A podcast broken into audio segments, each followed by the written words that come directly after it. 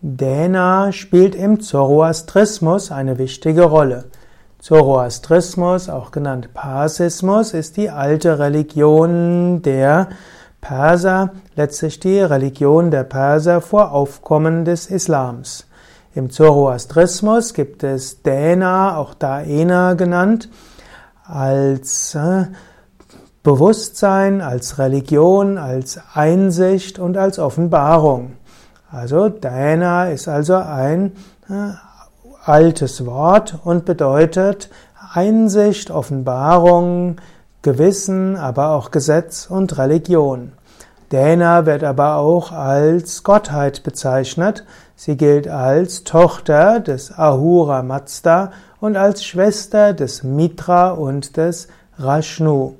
Sie zählt zu den sogenannten Izzats, IZRDS, und sie wird in der persischen Mythologie als Göttin der religiösen Rituale angesehen oder auch als Gottheit der religiösen Rituale. Und Dana umfasst alles, was offenbart ist. Dana ist nicht nur eine in der äußeren Welt, sondern sie umfasst auch die Ganzheit des menschlichen Handelns, Redens und Denkens, die vom Licht und damit vom Guten geprägt sind. Und Dena ist auch die Kraft der vollzogenen kultischen Rituale.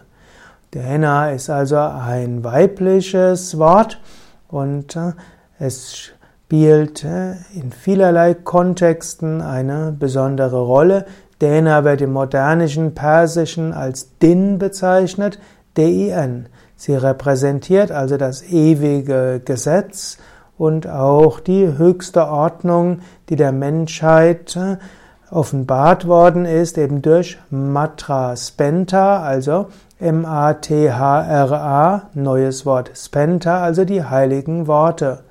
Man könnte auch sagen, Dana hat viele Gemeinsamkeiten mit dem Hindu-Begriff Dharma und dem buddhistischen Ausdruck Dhamma.